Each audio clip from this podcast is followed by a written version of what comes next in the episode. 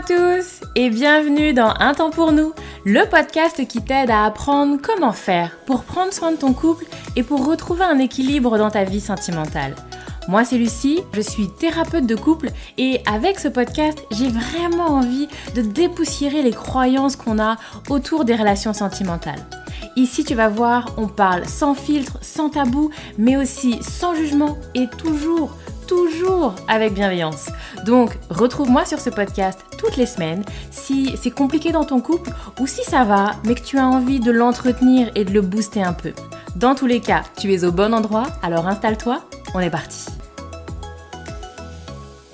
Bonjour à tous Bonjour, j'espère que vous allez bien, j'espère que vous êtes en forme pour cette nouvelle, euh, cette nouvel épisode du podcast. Moi je suis ravie, je suis très très contente de vous retrouver aujourd'hui.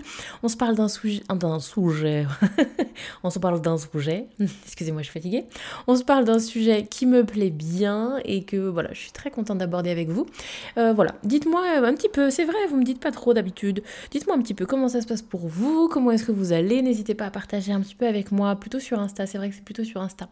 N'hésitez pas à partager avec moi bah, comment ça se passe pour vous, pour vos relations.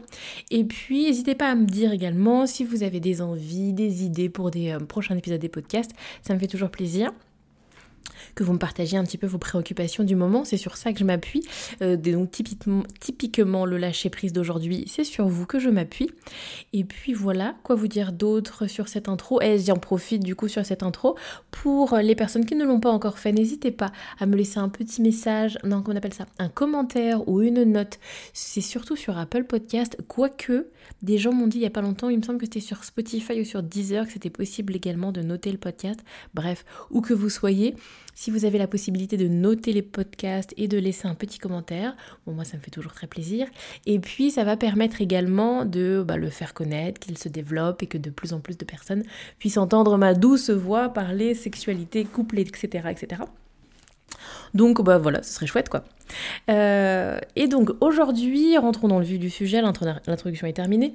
Aujourd'hui, on se parle de lâcher prise. C'est quelque chose que j'entends beaucoup, beaucoup, beaucoup, beaucoup, de comment est-ce que je peux faire pour lâcher prise. J'aimerais bien lâcher prise, mais j'y arrive pas.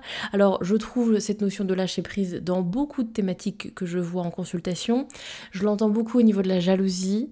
Euh, vous voyez, ces trucs un peu de bah, il faudrait que, mais j'y arrive pas. Je devrais lâcher prise. Je devrais arrêter de vérifier, je devrais arrêter euh, et faire confiance, il faut que je lâche prise, je ne peux pas tout contrôler, etc. Et donc on voit bien, il y a cette notion de, de lâcher prise. Je vous ferai d'ailleurs, tiens ça c'est un épisode qui peut être intéressant, dites-moi si ça vous tenterait, je pourrais vous faire un épisode typiquement dédié sur la, sur la jalousie. Et donc la jalousie, mais pas que. Euh, j'entends également cette notion de jalousie, de, excusez-moi, cette notion de lâcher prise sur le quotidien. De, il faut que j'arrête de vouloir le changer, il faut que j'arrête de vouloir qu'il fasse autrement, il faut que j'arrête ses reproches parce que je fais des reproches tout le temps et ça le saoule. Et moi, ça me saoule d'être toujours dans les reproches. Et je l'entends également dans cette euh, notion de lâcher prise sur les personnes célibataires. Pareil, le même discours, il faut que je lâche, prise, il faut que j'arrête de penser qu'à ça, il faut que j'arrête de voir chez toutes les personnes que je rencontre euh, des potentiels euh, des potentielles personnes, des potentiels partenaires, il faut que j'arrête d'être tout le temps sur les applications de rencontres, il faut que j'arrête, voilà, il faut que je lâche prise. Et puis avec ce truc un peu là, vous connaissez cette croyance populaire de mais c'est quand tu t'y attends le moins que ça arrive. Et donc, pareil pour des personnes qui ont un désir de maternité. Mais arrête d'y penser, lâche prise et tu vas voir, ça va arriver, tu vas tomber enceinte. Voyez toujours cette notion de lâcher prise. Bref, donc je commencerai par ma première idée qui est de vous laisser tranquille avec cette, cette notion de lâcher prise, là, de vraiment euh, foutez-vous la paix parce que, enfin, si tu ne lâches pas prise, c'est qu'il y a une bonne raison en fait. Enfin, il n'y a pas de mystère. Si, tu ne lâches pas prise, c'est que tu as une bonne raison. Pour vous donner un peu, moi j'aime bien cette image euh, de l'escalade. Vous voyez? Parce que lâcher prise, moi c'est ça que ça m'évoque. Quelqu'un qui est là, accroché à un rocher. ok? Et à qui on dirait, bah lâche. lâche, lâche, lâche. Si la personne ne lâche pas, les gars, c'est qu'il y, qu'il y a une bonne raison c'est qu'il y a une bonne raison, c'est qu'il y a une peur de tomber, c'est que je ne sais pas où je vais tomber, c'est que j'ai peur d'avoir mal là où je vais tomber, vous voyez, c'est que ça ça a pas l'air très sécure en bas, donc en fait je lâche pas prise. Et vous voyez, de vraiment, je trouve cette image, moi en tout cas elle me parle, donc peut-être qu'elle vous parlera, de, ces personnes qui sont accrochées là, comme accrochées à un rocher, et que bah non en fait, elles vont pas pouvoir juste comme ça sauter. C'est pas possible. Si elles ne le font pas, c'est pas c'est pas de la bêtise. C'est pas qu'elles sont là en disant bah non, je suis, je suis bien là, je suis ultra confort accrochée à mon rocher, je, peux y rester des jours. Bah non, bien sûr que non. Si elles s'accrochent et qu'elles ne lâchent pas, c'est qu'il y a une bonne raison. Donc, c'est mon premier point, de venir mettre de la bienveillance dans votre non lâcher prise et de venir vous rappeler que si ah, excusez-moi. Ok, j'ai coupé le son, excusez-moi pour que quand même ça fasse un petit peu plus professionnel. Je disais donc de venir vous rappeler voilà qu'il y a une bonne raison et de vous rappeler ça, d'accord? Vous n'êtes pas des gens euh, euh, qui déconnent complètement. Il y, y a des bonnes raisons, même si et du coup, j'insiste, même si parfois vous avez le sentiment que votre non-lâcher prise est irrationnel. Typiquement, on le voit sur la jalousie où les personnes me le disent, mais il n'y a pas de raison. Je n'ai pas de raison de douter de mon partenaire. Il n'y a pas eu de truc ambigu, il n'y a pas eu de, vous voyez. Et pour autant, je suis dans euh, une espèce de jalousie là comme ça qui, euh, qui est irraisonnée, irrationnelle. Ok, ça ne veut pas dire qu'il n'y a pas une bonne raison pour autant. Certes, il n'y a pas de, manifestation de la part de votre partenaire, pour autant, il y a sans doute quelque chose dans votre histoire, euh, d'une précédente relation ou dans votre histoire de vie, qui a été une forme d'insécurité et qui a fait naître chez vous une forme d'insécurité. Elle est là la bonne raison, elle est là l'explication. Voyez? Et même si effectivement c'est pas c'est décorrélé de ce qui s'est passé là, de ce qui ne se passe pas d'ailleurs avec le partenaire, le partenaire n'est pas ambigu, bizarre euh, ou ça amène de la suspicion. Pour autant, votre histoire de vie est la bonne raison qui explique votre lâcher prise. Et vous voyez, de vraiment se, se, se rappeler que ça vient pas de nulle part, ça vient de quelque part. Ça, c'est la première étape. Et donc de mettre de la bienveillance là-dessus. Parce que, encore une fois, ce qui est douloureux, c'est souvent les résistances, les prises de tête autour de, euh, de, de notre fonctionnement. Ça, veut bien dire, ça, ne dit pas qu'il ne faut pas changer son fonctionnement si son fonctionnement ne correspond pas. Typiquement, si vous avez un fonctionnement très ancré autour de la jalousie et que ça ne vous correspond pas, vous avez envie d'autre chose, très bien, il n'y a pas de problème. Mais souvent, les gens sont aussi très en souffrance de ce qu'ils se racontent eux-mêmes de leur fonctionnement, de toute la prise de tête autour de mais je devrais pas faire ci, je devrais être autrement, c'est pas normal, mon Dieu, je, les risques que j'encours avec, vous voyez ce que je veux dire? Et donc tout ça, ça va venir parasiter. Et à mon sens, la première étape, c'est de venir dégager tout ça, de venir faire de la place pour, si vous le souhaitez, travailler sur la modification de votre fonctionnement pour fonctionner autrement. Mais vraiment, la première étape, c'est d'arrêter de vous pourrir et de perdre votre énergie sur c'est pas normal, il faudrait que je lâche prise, il faut, il faut, il faut, il faut, il faut, il faut. Ok. Première étape. Ensuite, la deuxième étape, c'est effectivement de venir, venir mettre en soi plus de sécurité. N'y a pas de mystère. Si vous êtes accroché à votre rocher et que vous avez peur de tomber, souvent, en fait, on attend des autres qu'ils viennent mettre en place le contexte sécurisant pour qu'on lâche. Et donc, bah, typiquement, quand je vous disais les exemples de la jalousie, euh, des reproches ou de la rencontre avec quelqu'un, c'est cette idée-là. Je me sens moi pas sécurisé, l'autre, le comportement de l'autre doit me sécuriser.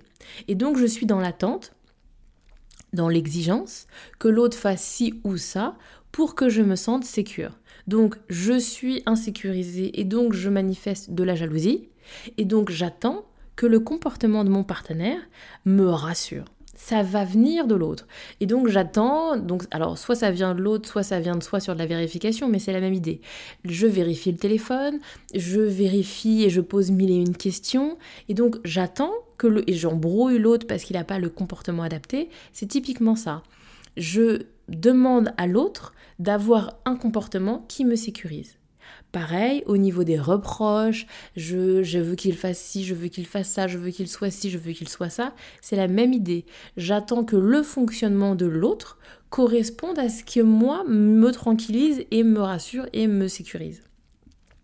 Et donc on voit bien, il y a plusieurs euh, galères dans, dans ce fonctionnement-là.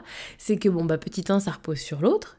Qui, bah, s'il n'est pas coopératif, si lui n'a pas envie, bah forcément, ça amène des petits frottements et des crispations. Et deux, ça crée une dépendance.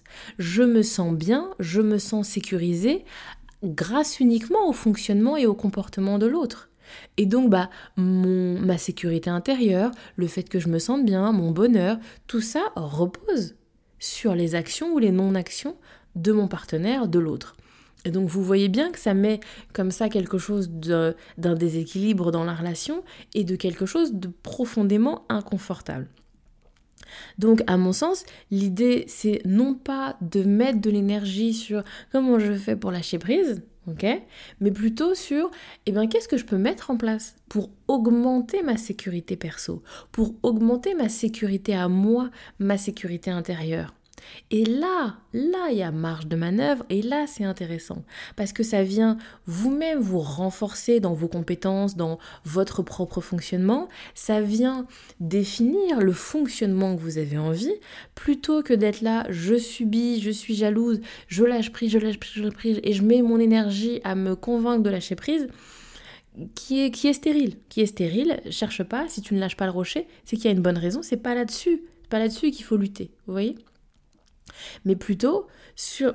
Et puis d'ailleurs, pour aller au bout, on le voit bien, les gens qui le font, qui lâchent prise comme ça à la volonté, bon bah c'est pas... généralement ça fait des dégâts en fait, parce que je saute dans le vide, je saute sans filet de sécurité, sans savoir où je vais atterrir, et bon bah clairement c'est ultra douloureux, c'est très compliqué. Et bah typiquement, si on suit cette histoire de, je fouille le téléphone, je vérifie, si j'essaye de me convaincre à la volonté, non, je vérifie pas, bon bah ok, je vais pas vérifier dans les faits, mais à l'intérieur, je suis dévorée. Je suis dévorée par mes angoisses, je suis dévorée par mon stress, mon Dieu, mon Dieu, mon Dieu, donc ça règle pas le problème. À mon sens, l'idée c'est plutôt de venir se dire, ok, comment je viens augmenter ma sécurité interne, comment je viens me sécuriser. Et là, c'est intéressant. Et clairement, c'est tout un process. Bien évidemment que ça se fait pas en, un claquement de doigts, parce qu'il y a besoin de venir déconstruire, il y a besoin de venir remettre en place un nouveau fonctionnement.